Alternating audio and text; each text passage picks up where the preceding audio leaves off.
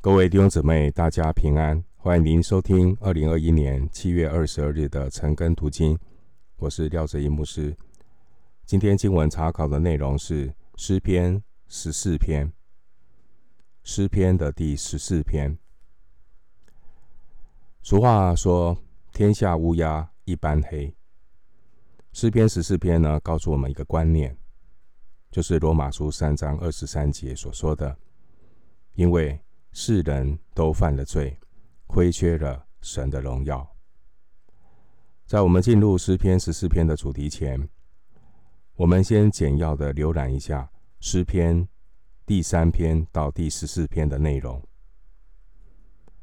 诗篇从第三篇到第十四篇这段的诗篇，除了第八篇以外，内容都和大卫所面对的困境有关系。这些困境来自仇敌对大卫的逼迫、伤害，而大卫的这些仇敌，基本上是预表所有不敬畏上帝的恶人。所谓的“人心中无神，目中无人”，这样的人必然会做出伤天害理、逼迫异人的坏事。因此，大卫的诗篇所谈到的仇敌，在特别是在这第十四篇的里面，所谈到的仇敌，重点并不是指他私人的恩怨。大卫的诗篇所谈到的仇敌，其实是预表所有抵挡上帝的恶人。这些抵挡上帝的恶人，心中无神，目中无人，他们也会逼迫敬畏上帝的义人。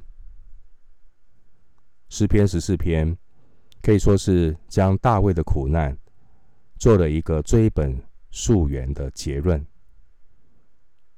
大卫的苦难其实是来自人性普遍的败坏。我们从这当中看到的恶人，不仅是大卫的敌人。所谓的恶人，指的是世人都犯了罪。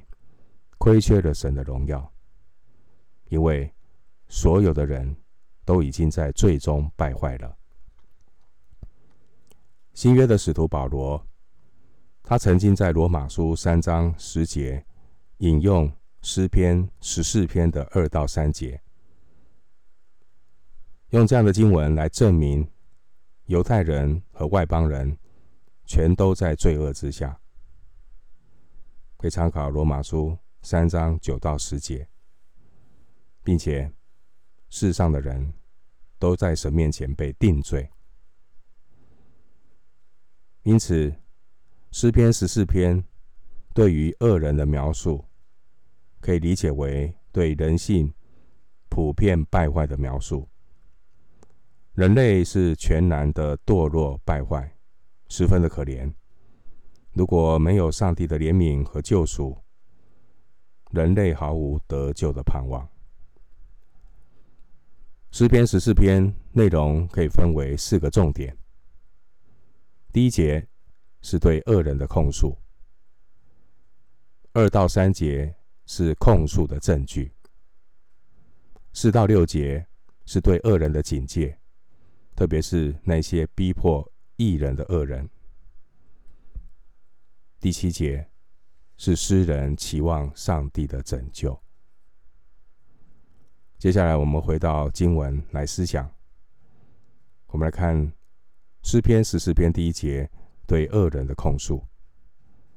经文说：“愚顽人心里说没有神，他们都是邪恶，行了可憎恶的事，没有一个人行善。”第一节提到愚顽人。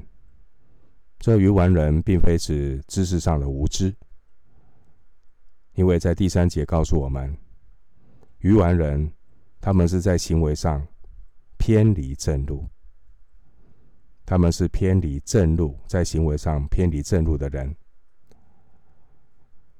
在新约罗马书一章二十九节有说，这些人故意不认识神，故意不认识神。因此呢，神就任凭他们存邪僻的心，行那些不合理的事。罗马书一章二十九节，十四篇第一节，今天的经文说：愚顽人心里说没有神，没有神。原文是没有独一的神，真神，没有独一的 Elohim。在大卫的时代，其实并没有真正的无神论者。因此，经文中提到的愚顽人，并不是不相信有神。这些愚愚顽人呢，类似是一种鸵鸟主义的人。这些愚顽人，他们不把上帝放在眼里，他们故意忽略有神。这就好比诗篇第十篇十一节的描述，这些愚顽人呢，他们天真的以为神竟忘记了，他们以为神得了失忆症，神得了老年痴呆症，神掩面永不观看。而今天说没有神的人，不但包括无神论者，也包括那些相信各种假神的人。这些人天真的以为耶和华。必不追究。诗篇十篇第四节，弟兄姐妹，人在做，上帝在看，不是不报。人作恶不是不报，是上帝的宽容。然而这些恶人，他们以为耶和华神必不追究，他们藐视上帝丰富的恩慈、宽容、忍耐。不晓得上帝的恩慈是领我们悔改。罗马书二章四节。其实这些最拥护没有神信念的人，就是十四篇第一节所说的那些活在邪恶当中、行可憎恶事的人。这些人呢，他们故意否定神的存在，忽略神的存在。并不是根据客观的事实，其实他们自己知道神在那边，可是呢，他们是一厢情愿的，不希望存在这个审判的神，他们要故意的把神给他忽略掉，没有神，没有神，神看不到，因为他们的生活是放荡无度的生活。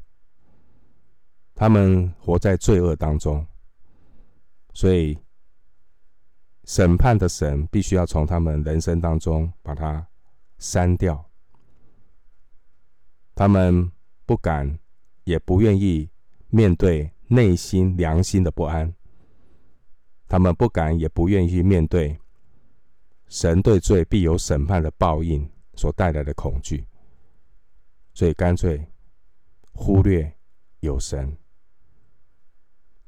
这些被罪恶、私欲蒙蔽的人，他们利欲熏心，他们自圆其说，大言不惭的说没有神。其实他们自己就是自己的神，自己当神就为所欲为。这些心中无神的人。他们人生生存的法则就是适者生存，成王败寇，及时行乐。因此，他们是没有什么道德伦理的观念，他们是没有羞耻心。他们说谎的时候是脸不红、脖子不粗的。道德伦理对这些人来讲，那不过就是一种掩饰人性败坏的工具。他们只是利用道德伦理作为外衣披上，即使是披着羊皮的狼，随时他们都可以将道德伦理、将这些所谓的圣经弃之如敝屣。因此，第一节所说的愚顽人，你可以看到，他们有知识吗？好像有知识，但是因为心坏掉了，所以知识越多，他们作恶的能力就越大。他们是没有一个人行善，知识反而成为了他们犯罪的工具。他们会大言不惭地说：“我是智慧型犯罪。”犯罪会有智慧吗？犯罪是愚昧。敬畏神、远离罪恶才是真智慧。所以，这些愚顽人把知识当作犯罪的工具，而最终的结局。就是死在罪恶过犯当中，自取灭亡。罗马书一章二十二节说：“自称为聪明，反成的愚拙。可可真是聪明反被聪明误。”诗篇十四篇呢，它的内容和诗篇五十三篇很相似。圣灵透过这两篇的诗篇，重复的提醒我们。让我们明白，让我们警醒，要知道呢，这一种不把神放在眼里的没有神，这种的思想会带来多么可怕的结果。尤其是在这离经背道的末后世代，在我们今天所处的世代当中，我们看到很多的个人，也包括很多的。不少的国家，这些人、这些国家标榜无神论，特别要留意这种集体犯罪的力量，特别要留意那些标榜无神论国家的力量。他们有知识，他们有科技，他们有你所羡慕的现代化。然而，这些知识、科技、现代化转变成军事的力量。加上人那种的野心，不把神放在眼里的野心，这种无神论的国家将会成为全人类一个浩劫。他们会为全人类带来摧毁式的浩劫。弟兄姐妹，万物的结局近了。真的是万物的结局近了。现在你会发现，到处出现了一些所谓的预言家，什么神童啊、神童之类的人，说一些预言。你千万不要轻易的动心。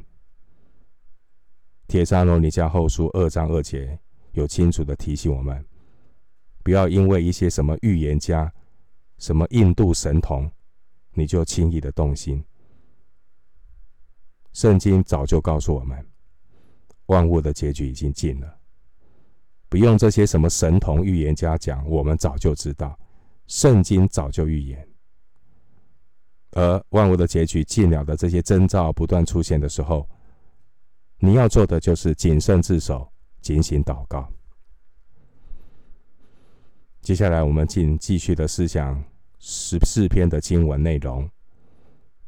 我们来看诗篇十四篇二到三节，谈到控诉恶人的证据。十四篇二到三节经文说：“耶和华从天上垂看世人，要看有明白的没有，有寻求神的没有。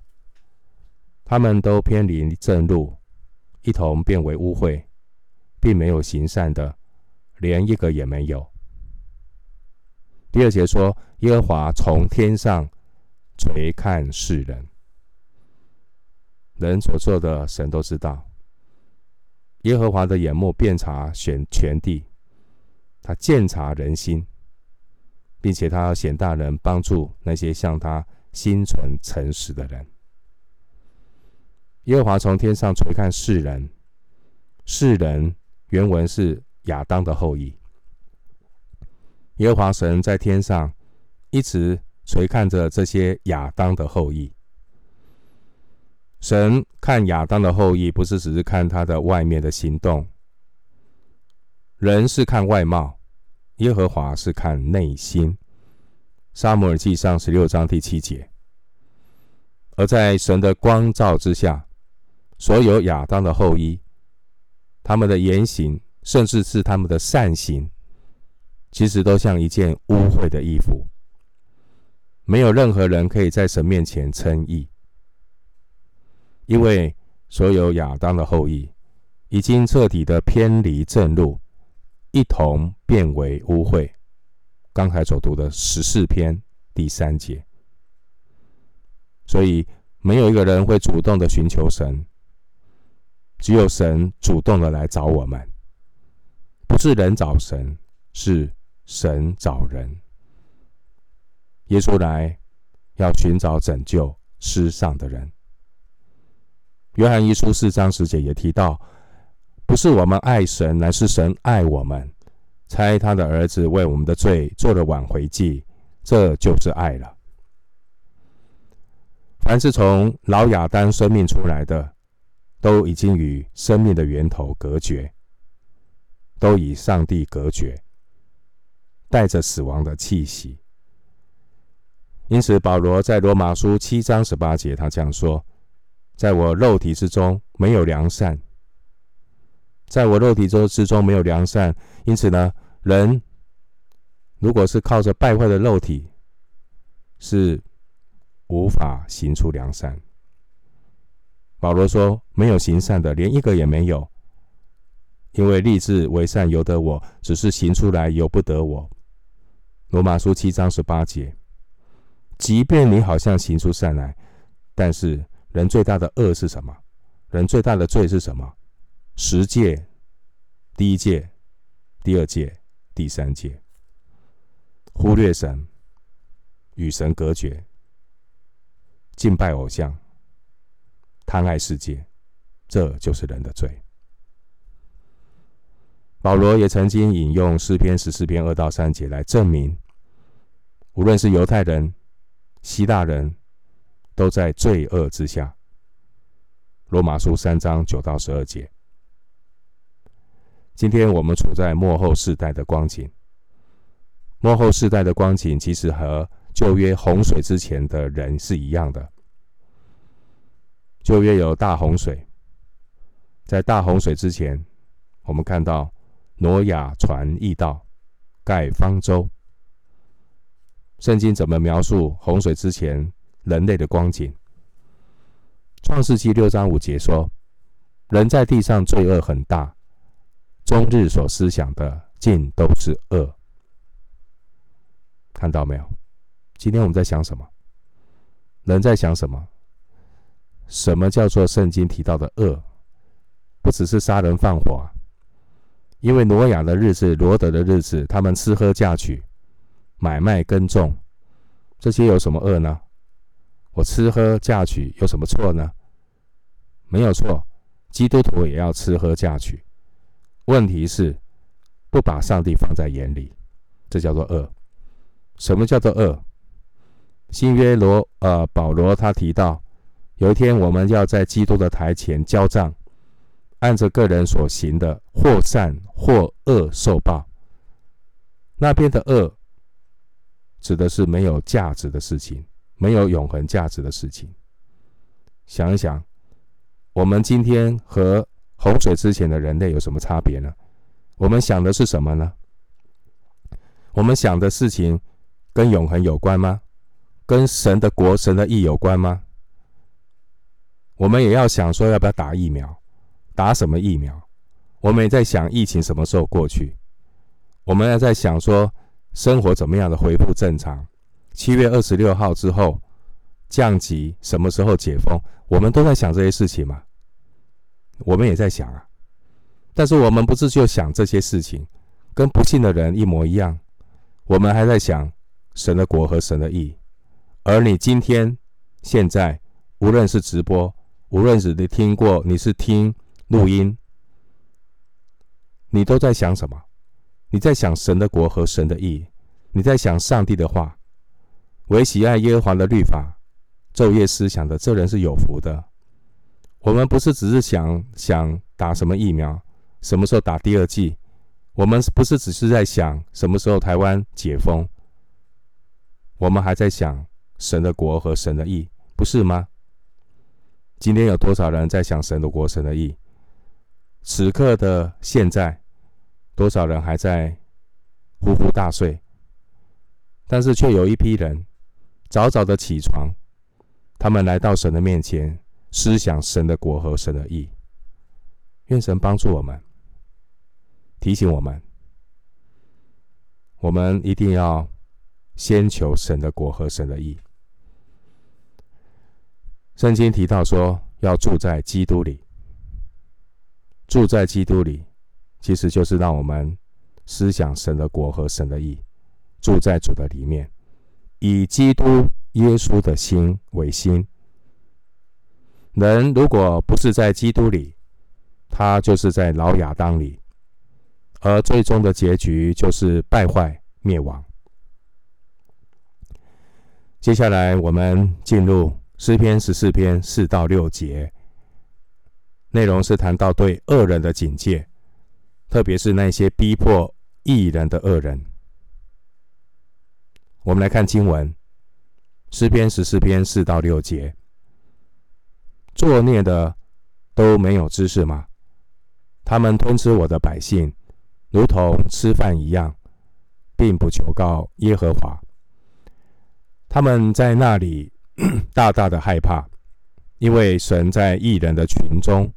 族类中，你们叫困苦人的谋算变为羞辱；然而耶和华是他的避难所。刚才我们读到的经文第四节，第四节让我们看到什么？第四节让我们看到属灵无知的可怕，属灵无知的可怕。旧约何西阿书四章六节经文说：“我的民因无知识而灭亡。你弃掉知识，我也必弃掉你，使你不再给我做祭司。你既忘了你神的律法，我也必忘记你的儿女。”何西阿书四章六节特别提到：“我的名不是不信主的人哦，是我的名，上帝的名，因什么？”无知识而灭亡，你弃掉知识，我也被弃掉你。换成今天的说法，就是很多信耶稣的人不读圣经的，很多信耶稣的人是根本不好好读圣经。那更精准的说，很多信耶稣的人并没有有次序的读圣经，他们读圣经的方式是东翻翻、西翻翻，或是占卜式的读圣经、抽签式的读圣经。这些都不是认识真理的途径。我们不要陷入那种占卜式的读经、抽签式的读经。读经不能够断章取义。求神帮助，人一生的果效是由心发出。人被罪恶蒙蔽，就进入属灵的无知。属灵的无知呢，会将人导向万劫不复的万丈深渊。诗篇十四篇第四节，让我们看到恶人的无知。恶人的无知怎么看？恶人的无知可以从他们对待神百姓的态度上显明出来。从一个人待人处事的态度，就可以看出他是不是一个属灵无知的人。一个人如果真的知道他是一个读圣经的人，他是一个明白真理的人，他应该要知道，上帝是看顾穷人的神。他应该知道，如果他是一个认真读圣经也相信圣经的人，他读圣经，圣经会告诉他，神是惩罚罪恶的神。如果他读圣经又相信，他会这么嚣张吗？他会这么嚣张到会去吞吃义人的财产，作恶好像吃饭一样稀松平常。你看第四节怎么说？他们吞吃我的百姓，换句话说，侵占百姓的财产，就如同什么吃饭一样。特别是些握有权力的政客，民脂民膏，吞吃民脂民膏。稀松平常，就像吃饭一样，所以我们会描述说，这些人啊，偷吃都不晓得要擦嘴巴，这就是恶人的恶行恶状。作恶就像吃饭一样的稀松平常，看到没有？所以基本上他们是不相信上帝，他们基本上看过真理，但是不相信真理，把神的话当神话。如果他们是真正相信神、相信圣经真理的人，他们应该知道，圣经说神是良善的神，神也是严厉的神。结果断章取义的这些教徒啊，只想读只读神的良善，然后呢，只要圣经出现神的严厉，就用立可白把它涂掉，就用剪刀把它剪掉。弟兄姊妹。神在圣经里面不是只有扬善，圣经不是只有歌功颂德，圣经不是只有说大卫是合我心意的人，圣经也说到大卫他的犯罪，而且还说到大卫犯罪带来的结果。圣经不是只有对大卫歌功颂德啊，弟兄姊妹，你读圣经不要拿着立可白读圣经，不要拿着剪刀读圣经。神是良善的，是，但神也是严厉的，是。那今天越到末后的世代，讲台变得只能够讲良善，只能讲神的美好，不能够讲神人的罪，不能够讲神的审判，因为只要你一讲，现在的不读圣经的信徒就给你换教会，这就是今天信徒的问题。因为自己平常也不读圣经，心里面也不相信圣经，读了也不相信，读了就反抗，这就是老亚丁、老亚当的罪性带来的所谓的罪性的反弹。所以呢，人呢，如果真正相信神是公义、圣洁、良善，也是严厉的神，人是不会过着这种。放任自我，我行我素，不祷告，不寻求神意、神旨意的生活。诗篇十四篇五到六节告诉我们，耶和华神是站在无辜者的这一边，所以不义的人要大大的害怕。然而，这些故意忽略神的恶人，他们时常嘲笑义人的苦难。哈哈哈！啊，你不是信上帝吗？啊，你怎么信上帝会变成这样子呢？你看我不信上帝的人，我吃的比你好，过得比你好，嘲笑义人的苦难，仗势欺人，看不起义人。但有一天，他们终必要看见，他们所否定的神，要在义人的族类当中施行奇妙的作为。你看到第四节、第五节，第五节说什么？他们在那里大大的害怕，因为神在异人的族类中。你看到没有？而在那里是哪里？可能你可以看到眼见的世世界里面看到神彰显公义，但也有可能是有一天在审判的时候，你要看到站在神这一边的人，神为他们伸冤，而。这些弃绝上帝、讥笑上帝、讥笑义人的人，他们真的叫做台语说的“抓咧当”。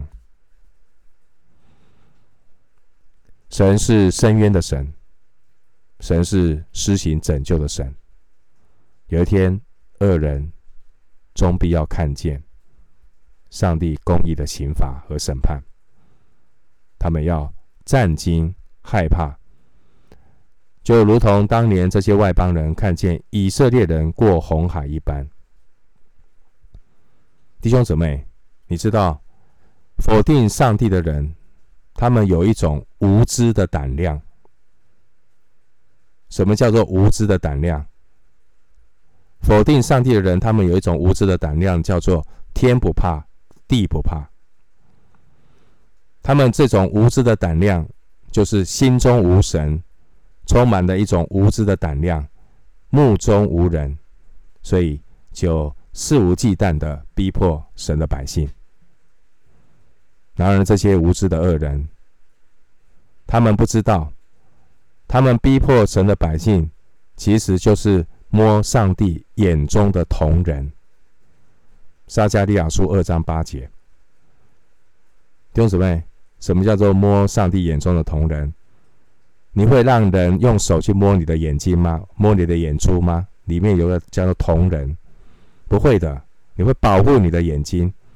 你摸神的百姓，你摸神的仆人，你就去去摸上帝的眼睛，摸上帝的瞳人，结果会是怎么样呢？恶人狂妄无知，完全不知道希伯来书十章三十节，或许他也从来不读这节经文。希伯来书十章三十节说：“落在永生神的手里，真是可怕的。”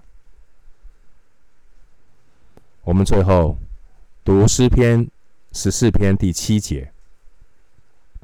十四篇第七节谈到诗人期望上帝的拯救。经文说：“但愿以色列的救恩从锡安而出，耶和华救回他被掳的子民。”那时，雅各要快乐，以色列要欢喜。这经文中谈到的雅各，我们知道是以色列人十二支派祖先的父亲，常常用来指以色列人。经文说，耶和华救回他被掳的子民。那这被掳呢，是表示。受压迫，这个被掳也可以预表一种属灵的低潮，所以被掳也可以翻译成为苦境，人的苦境。约伯记四十二章第十节，每一个人的苦境各不相同。这经文提到耶和华救回他被掳的子民，也可以翻译成。耶和华恢复他子民的财富。谁是我们的财富？